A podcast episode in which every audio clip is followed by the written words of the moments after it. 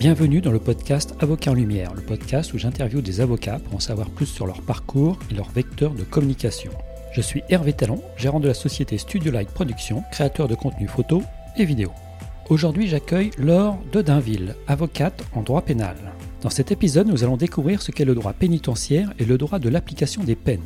Nous allons voir que se balader à la Cour d'appel de Paris peut totalement modifier le parcours professionnel auquel on se destinait. Bonjour Laure. Bonjour. Pouvez-vous m'indiquer votre métier et me décrire brièvement en quoi il consiste? Je suis avocate en pénal, en application des peines et en droit pénitentiaire. Ça veut dire que j'assiste les personnes euh, à partir du moment où elles sont poursuivies jusqu'à ce qu'elles soient condamnées et ensuite dans leur exécution de peine et j'assiste aussi les victimes dans leur dépôt de plainte et leur demande de dommages et intérêts. Avez-vous imaginé faire ce type de métier quand vous étiez enfant? Euh, non, pas du tout. Je pense pas avoir. Euh, j'ai pas de souvenir d'avoir rêvé euh, enfant de vouloir devenir avocate. Après, ça s'est ressenti assez vite. C'est venu naturellement avec mon caractère très revendicative, avoir horreur des injustices depuis toujours, être très militante. donc c'est venu assez naturellement. Et est-ce qu'il y avait tout de même, peut-être autour de vous, des, avocats qui, à cette période, euh, dans votre enfance, qui vous ont quand même donné envie de, justement de vous orienter vers cette euh, carrière? Pas du tout non plus. Euh, je viens d'une famille où il n'y a pas du tout d'avocats. personne, et même dans mon entourage proche, dans les amis de mes parents, il n'y a pas d'avocat non plus. Donc c'est vraiment quelque chose qui est venu de moi, de mon caractère. Quel est votre parcours d'étudiante? Donc j'ai fait euh, une double licence droit anglais, d'abord à l'université de Versailles Saint-Quentin en Yvelines, euh, ce qui m'a permis d'avoir deux diplômes, un diplôme d'anglais et un diplôme de droit, et euh, ce qui a été une occasion pour moi d'aller à San Francisco, à l'université d'État de San Francisco, étudier la justice criminelle américaine, me familiariser avec le langage juridique américain. Par la suite, je suis rentrée en France, j'ai fait un master 1 de droit privé à la Sorbonne j'ai enchaîné avec un master 2 de droit pénal à la Sorbonne. Et euh, à l'issue du master 2, j'ai voulu passer le barreau, sauf qu'il y avait des possibilités que je l'ai pas. Euh, et les examens, on les passe en septembre, on les a en décembre. Donc par peur de éventuellement le louper et de n'avoir aucune rattrape, euh, je me suis inscrite à un second master 2 et aussi parce que j'avais toujours rêvé de, de, travailler un peu dans le domaine des droits de l'homme.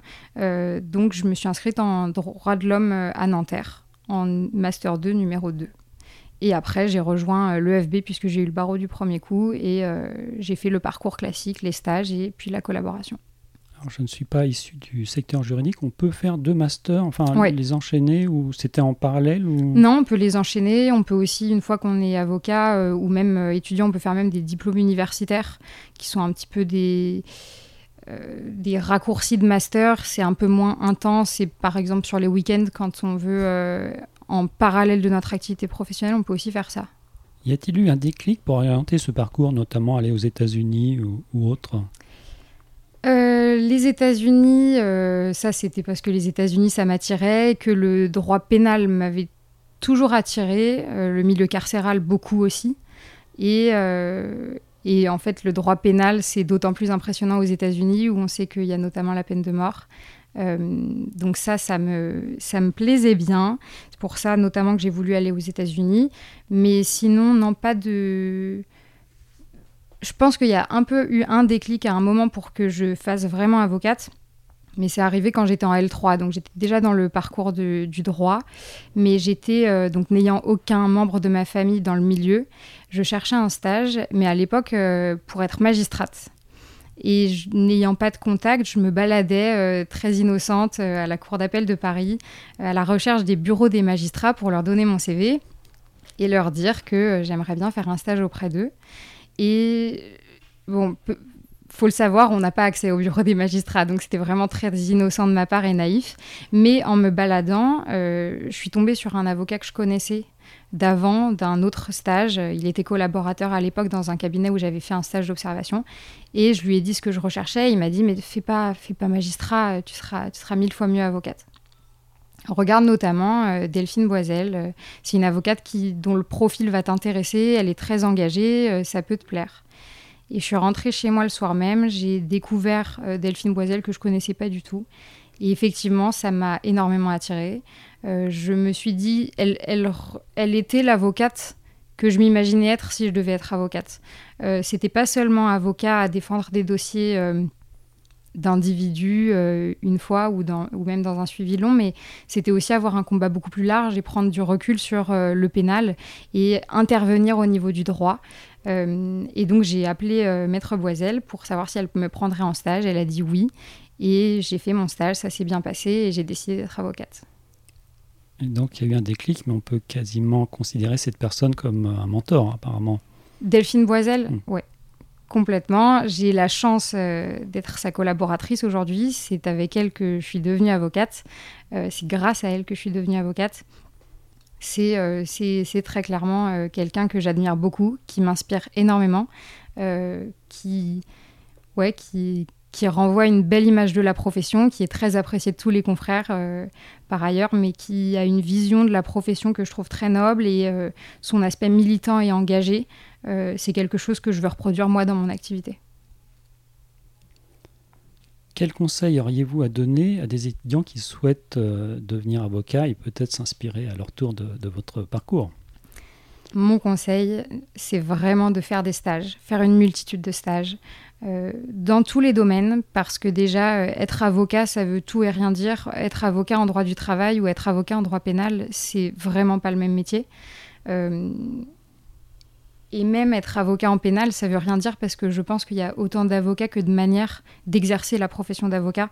D'un cabinet à l'autre, on n'aura pas forcément le même type de dossier pas forcément la même manière de gérer les dossiers, de gérer les emplois du temps. Euh, donc, euh, multiplier, les, multiplier les expériences, ne pas hésiter à s'approcher des avocats quand on allait voir en audience comment ça se passe, euh, être osé les choses en fait. Quel jour avez-vous prêté serment et quels souvenirs en gardez-vous? Alors, j'ai prêté serment le 23 janvier 2020. J'en garde un souvenir merveilleux, d'abord parce que la prestation de serment, c'est c'est quelque chose dont on se souvient. On porte pour la première fois la robe devant, devant nos proches, après des études longues, laborieuses, avec parfois cette impression qu'en fait on la portera jamais tellement c'est long. L'école du barreau, c'est, ça rallonge un petit peu euh, euh, le tout. Euh, donc déjà, je, m'en souviens parce que c'était un moment incroyable, mais c'était d'autant plus incroyable que je suis née le 23 janvier. Donc c'était mon anniversaire. Et euh, j'ai eu une chance par-dessus tout, c'est qu'à l'époque, je travaillais pour Aurélie Souriceau et Adrien Sorrentino, qui sont des avocats et qui m'avaient pris en stage le temps que je trouve une collaboration. Adrien Sorrentino est ancien secrétaire de la conférence, ce qui veut dire qu'il animait la deuxième partie de la prestation de serment. La prestation de serment, c'est d'abord une partie très officielle euh, où on prête serment euh, devant des magistrats, et la seconde partie, c'est entre avocats dans un euh, une ambiance très feutrée, très confidentielle, qu'entre avocats, avec nos proches qui sont quand même là pour y assister, où on nous intronise, on nous souhaite la bienvenue dans la profession. Et c'est donc Adrien Sorrentino qui a fait le discours d'introduction et qui, pour l'anecdote, a, fait chanter Joyeux anniversaire ce jour-là. Donc c'était vraiment un très très très beau moment. Un très beau cadeau mérité. Voilà. Dans quel type de structure avez-vous commencé vos activités et quel était votre rôle? Vous voulez dire au niveau de la collaboration ou euh Pas quand vous, on va dire quand vous êtes entré dans la, dans la vie active, donc euh, dans, Dans, quoi j'ai commencé, c'est dans ce que je suis aujourd'hui. Euh, le début de mon activité, c'est encore mon présent, puisque j'ai commencé mon activité en temps partiel avec Delphine Boiselle, ce qui veut dire que je travaille trois jours par semaine pour elle, et il y a deux jours de la semaine qui sont dédiés à mon activité à moi. Ça m'a permis de monter mon cabinet dès ma prestation de serment, mais d'avoir par ailleurs quelqu'un qui, euh, qui peut me conseiller, qui peut me rassurer et qui me fait vivre aussi des dossiers euh, que je n'aurais pas moi. Delphine Boiselle a des dossiers euh, passionnants, des très très gros dossiers. Moi, je suis, j'en suis pas encore à là, j'en suis qu'à mon début d'activité. Vous avez prêté serment il n'y a, pas si longtemps. Quel est pour le moment votre meilleur souvenir professionnel? Alors, les... j'en ai deux. Ça passe. Je déroge à la règle. J'en ai deux parce que le premier, en fait, c'est pas un souvenir, mais c'est. Euh, c'est pas lié à une personne ou à un moment, mais c'est ce souvenir la première fois que je suis rentrée en prison seule, la première fois que j'ai fait mes premiers parloirs avocats seule, à la demande de Delphine Boiselle, hein, c'était pour son cabinet. Et là, je me suis sentie tellement libre, tellement euh, avocate. C'est là que je me suis sentie la plus avocate. C'était au-delà même de porter la robe, c'était me déplacer seule en prison, aller voir euh, les clients seuls en prison. Et là, c'était des beaux moments. Et par ailleurs, j'ai sinon, pour respecter quand même la, règle du jeu et répondre à la question, un vrai très beau souvenir qui est récent et qui est vécu grâce à Delphine Boisel. Delphine a réussi à faire aménager la peine de quelqu'un qui a été condamné à la réclusion criminelle à perpétuité. Euh, aménager, ça veut dire quoi? Ça veut dire qu'elle a réussi à le faire sortir de prison sous une autre modalité, qu'il exécute en fait sa peine euh, à perpétuité, mais sous une autre modalité. Et dans ce contexte-là, les sorties, elles se font très progressivement. On ne sort pas quelqu'un dans l'idéal du jour au lendemain après plus de 30 ans de prison. Ça passe par quelques permissions de sortir dans un premier temps. Et Delphine m'a demandé d'accompagner cet homme euh, pour sa deuxième permission de sortir donc j'ai eu cette chance euh, de l'accompagner euh, très physiquement vers la liberté. Je souhaite à travers ce podcast bien faire comprendre votre profession. Vous êtes avocate en droit pénal, en droit de l'application des peines et droit pénitentiaire. Pouvez-vous m'expliquer ce qu'est le droit pénitentiaire et le droit de l'application des peines? Est-ce nécessairement lié? Et avez-vous des exemples de situations où euh, vous intervenez? Alors, euh, ce sont déjà des domaines qu'on n'enseigne pas trop à, l'école d'avocat. Enfin, à l'école d'avocat, je crois que ça commence. Mais en master, en études de droit, en licence, on ne l'enseigne pas trop. Euh, donc, c'est un plaisir d'expliquer un petit peu euh, ce que ça revêt. L'application des peines, c'est quoi? C'est si on devait faire un schéma procédural une espèce de frise chronologique. on commence quand une personne est poursuivie, les poursuites peuvent être plus ou moins longues. À la fin, ça peut aboutir à une condamnation. Donc moi, je suis dans ce schéma-là. Euh, la personne va être condamnée et à partir du moment où elle est condamnée, elle va devoir exécuter sa peine. Si on prend l'exemple de quelqu'un qui est condamné à 5 ans d'enfermement, par exemple, donc 5 ans de prison, l'application des peines, c'est euh, considérer que cette personne, pendant 5 ans, elle va évoluer. Et donc, on va réadapter sa peine à son évolution. Très concrètement, ça veut dire qu'on va euh, essayer d'obtenir un aménagement de peine que j'évoquais tout à l'heure. C'est avoir un bracelet électronique, par exemple, sortir de prison, euh, avoir un placement extérieur. On rejoint une association qui va nous héberger pour les personnes qui n'ont pas forcément quelqu'un pour les héberger dehors. Euh, c'est avoir une semi-liberté. Bref, il y a énormément de possibilités. Et l'application des peines, ça correspond à ça. C'est faire évoluer la peine au gré de l'évolution de la personne même qui subit la peine. Le pénitentiaire, c'est intrinsèque à l'application des peines. Euh, le pénitentiaire, c'est si la personne est condamnée à du ferme, donc elle est incarcérée. Ça correspond à tout, ce à quoi elle va être confrontée au sein de la détention. Euh, je vais donner des exemples pour que ce soit un petit peu plus clair. Euh, si on suspecte une personne détenue, qu'elle soit condamnée définitive ou pas, qu'elle soit en détention provisoire aussi, si on la suspecte de risque d'évasion, par exemple, ou si on s'aperçoit qu'en détention, euh, elle est euh, en grand danger, qu'il y a beaucoup de personnes détenues qui peuvent euh, s'en prendre à elle physiquement, on va pouvoir la placer à l'isolement. Alors il y a toute une procédure à respecter, mais on va pouvoir la placer à l'isolement. et ça veut dire qu'elle sera coupée de tout le monde, qu'elle aura très peu d'interactions ça veut dire aussi que c'est très liberticide euh, comme euh, formule. Et donc, en tant qu'avocat, euh, on intervient à ce niveau-là pour essayer de faire en sorte, quand ça ne tient plus la route, de faire sortir les personnes de l'isolement. Ça, c'est du pénitentiaire. Un autre exemple de pénitentiaire qui parle un petit peu plus au grand public, c'est quand une personne se fait attraper avec un téléphone portable, une personne détenue. Dans ces cas-là, elle va avoir ce qu'on appelle un compte-rendu d'incident. Et après, elle va passer en commission de discipline. Et en tant qu'avocat, on peut aussi intervenir à ce niveau-là.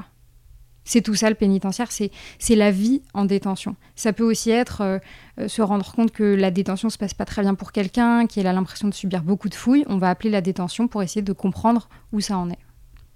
Vous êtes engagé dans plusieurs associations. Pouvez-vous m'en dire plus et m'indiquer vos actions justement au sein de, ces associations? Oui, alors euh, effectivement, ça, ça me tenait à cœur d'être, en plus d'être avocate, d'être avocate engagée, d'être avocate militante. Euh, même si militante, c'est peut-être un grand mot, mais, mais quand même, ça me fait plaisir de le dire.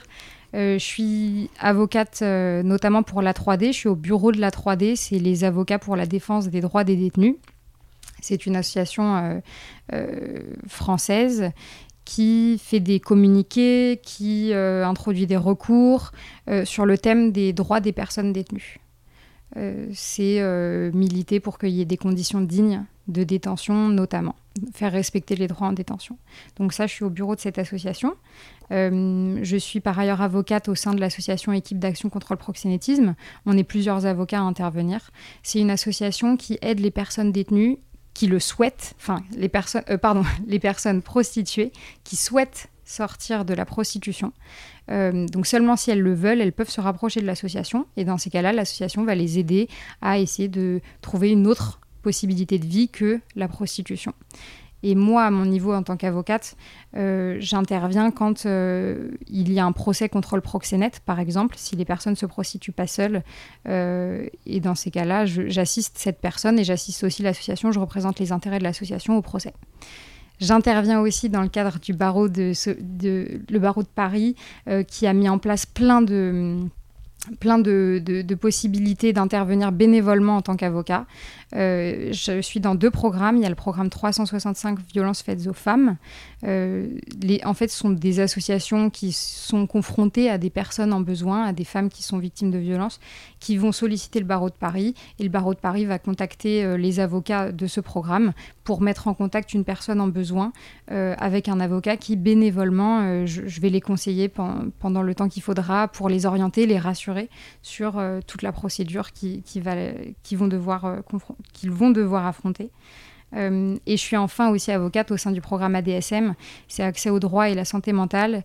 Euh, ça me tient beaucoup à cœur aussi ce programme parce que euh, c'est, il n'est pas très, c'est pas très commun. C'est pour les personnes qui sont notamment en, en hôpital psychiatrique et qui ont une impossibilité d'avoir un accès à un avocat. Elles sont infiniment vulnérables, elles sont physiquement isolées. Et donc, euh, de nouveau, dans ce contexte-là, il y a euh, les assistants sociaux dans l'hôpital psychiatrique de Sainte-Anne, par exemple, qui vont euh, saisir le barreau de Paris, ce programme en particulier, et dire qu'il y a besoin d'un avocat pour telle personne, et j'interviens. Enfin, j'interviens, il y a plein d'avocats, hein. il y en a plein, plein, plein, mais moi, j'en fais partie. Mantine est une élève avocate que j'ai reçue dans ce podcast. Elle a une interrogation sur son entrée dans la vie active. Elle souhaiterait savoir si vous gérez aisément votre vie professionnelle et votre vie personnelle, et dans votre cas, avec toutes vos activités, ça prend encore plus de sens. Euh, je pense que en droit pénal, c'est compliqué de gérer la vie perso et la vie pro. La délinquance n'a pas de vacances, il n'y a pas de week-end, il n'y a pas de nuit, c'est pas un sujet. Si c'est le week-end, il y a quand même une garde à vue. Si c'est la nuit, il y a quand même une garde à vue. Et si c'est les vacances, d'autant plus. Donc, euh, à partir de là, il faut réussir à se mettre la barrière. Je n'y arrive pas. je vais être honnête, j'y arrive pas. Euh, donc, euh, non, il n'y a pas trop de repos pour la tête. je suis tout le temps, très souvent, à penser au travail. C'est difficile de déconnecter. Mais j'y arrive pas aussi parce que j'adore ce métier et que si, si j'avais envie de faire des pauses, de pas répondre à mon téléphone le week-end, libre à moi de le faire, personne me demande de le faire. Mais moi, j'aime trop ça et pour l'instant, je, je, le fais. Et j'ai pas d'enfant aussi, donc ça facilite, euh, je suis plus libre. Les avocats font partie des professions réglementées dans le secteur juridique, comme les notaires, les huissiers de justice et autres commissaires-priseurs. Quels sont les vecteurs de communication dont vous disposez en tant qu'avocate? Alors, je suis mauvaise communicante. Euh, très clairement, il faudrait. C'était pas la question. j'ai un vecteur, j'ai un site internet. Euh, c'est déjà pas mal euh, parce que j'ai remarqué que quand je cherchais des stages, je voyais bien les avocats en pénal n'ont pas de site internet. Il y en a énormément qui n'ont pas de site internet. mais la raison, elle est simple, c'est parce que ça fonctionne au bouche à oreille. les personnes, elles vont aller voir un avocat parce qu'elles savent qu'il y a un, un tel qui est allé le voir et que ça s'est bien passé. Donc j'ai que un site internet, mais j'ai déjà un site internet. Sinon, je fais de communication nulle part. Donc est-ce que je pose la, suite de la question qui, qui est la suite de cette partie Avez-vous une idée des autres canaux de communication qui pourraient vous permettre de vous mettre encore plus en lumière? Donc dans votre cas, en, plus du site internet? Euh, je je, je cours pas après le client en ce moment. J'ai de la chance, ça se passe bien. Donc j'ai pas, euh, je me suis pas trop creusé la tête sur comment développer davantage la clientèle. Euh, mais c'est une évidence que participer à des podcasts, euh, participer à des rédactions d'articles, faire des communiqués, je pense que ça aide. Je pense que être actif sur LinkedIn, enfin, il y, aurait pas mal de choses à faire. La langue française est partie intégrante de votre métier. Il y a maintenant un petit rituel dans ce podcast pour chaque invité, c'est de connaître le mot ou l'expression peu hésité que vous appréciez tout particulièrement. J'y ai beaucoup réfléchi. Euh, et moi, c'est le mot épiphanie, avoir une épiphanie. Ouais, qui n'est pas très connu et que j'aurais dû revérifier juste avant ce podcast. Mais euh, souvent, ça, colle bien avoir une épiphanie. Pour moi, en tout cas, mon utilisation du terme, c'est euh, avoir tout à coup une révélation, avoir une illumination. Et ça m'arrive très fréquemment quand je suis chez moi en train de me reposer et tout à coup, j'ai le flash de Ah, dans ce dossier, il faut faire ça. Ah, il faut penser à faire ça. Donc, euh, ouais, le terme avoir une épiphanie. À l'inverse, quel tic de langage à l'oral n'appréciez-vous pas beaucoup? Je n'aime pas euh, l'expression à la base. Je ne sais pas si l'Académie française la soutient. Pour moi, ça sonne faux. Il faudrait dire à l'origine et j'ai l'impression que c'est de plus en plus utilisé. Pour conclure cet épisode, y a-t-il une question à laquelle vous auriez aimé répondre et que je ne vous aurais pas posée? Oui, donc c'est une question que, euh, qui m'a été posée par des clients à de nombreuses reprises. Euh, c'est euh, comment faites-vous pour défendre des victimes quand par ailleurs vous défendez aussi des personnes qui sont poursuivies? Pour les faits dont nous on est victime. Donc je, vais donner un exemple histoire ce soit très clair. admettons que je reçoive une victime de viol, elle aura du mal à comprendre que j'accepte par ailleurs dans d'autres dossiers de défendre une personne qui est poursuivie pour ces faits-là, pour viol. Alors au début, quand on me l'a posé, j'ai eu du mal à, trouver une, euh, une, réponse audible pour, euh, pour cette jeune victime que je recevais. Euh, avec le recul, pour moi, c'est un peu une évidence qu'il faut faire les deux. Alors, il y a des avocats qui ne font pas du tout les deux et chaque, chaque avocat fait bien comme il veut. Mais moi, je me sens très à l'aise en réalité de faire les deux. je trouve que c'est très complémentaire parce que le fait d'assister parfois les personnes qui sont poursuivies, ça fait que quand j'assiste une personne victime, je sais moi quel raisonnement va être adopté en face, et je peux préparer la défense de ma victime en ayant en tête ce que l'avocat en défense de la personne poursuivie est susceptible de nous, de nous répondre ou de, nous, euh, ou de contester. Euh, et, inversement, quand j'assiste quelqu'un qui est poursuivi, je comprends bien euh, quels sont les enjeux euh, qui vont nous être mis en avant, qui vont être exposés par euh, l'avocat de la victime. Il y a des confrères qui font que des victimes, il y a des confrères qui font que des personnes poursuivies, et tout le monde arrive très bien à faire son métier. Donc je ne dis pas qu'un avocat qui fait que l'un ne sera pas compétent et n'aura pas une, capacité à bien faire son travail. Loin de là, en tout cas moi, je sens que ça me complète bien dans ma formation de faire, euh, de faire les deux. Nous arrivons cette fois-ci vraiment à la fin de l'enregistrement. Comment fait-on pour prendre contact avec vous si, euh, si on le souhaite? Alors, euh, l'art d'Internet, on tape mon, prénom et mon nom sur Internet et on tombe sur mon site. Et, et puis, il y a mon numéro de portable dessus ou mon mail et on me contacte. Je vous remercie beaucoup pour cet entretien. Merci. Avant de vous quitter, je vous invite à vous abonner à ce podcast pour ne pas manquer les prochains épisodes. Et surtout, n'hésitez pas à me donner une note de 5 étoiles sur Apple Podcast si l'épisode vous a plu. Si vous êtes avocat et que vous souhaitez participer à ce podcast, vous pouvez me contacter via LinkedIn ou mon site internet. A bientôt pour un nouvel épisode.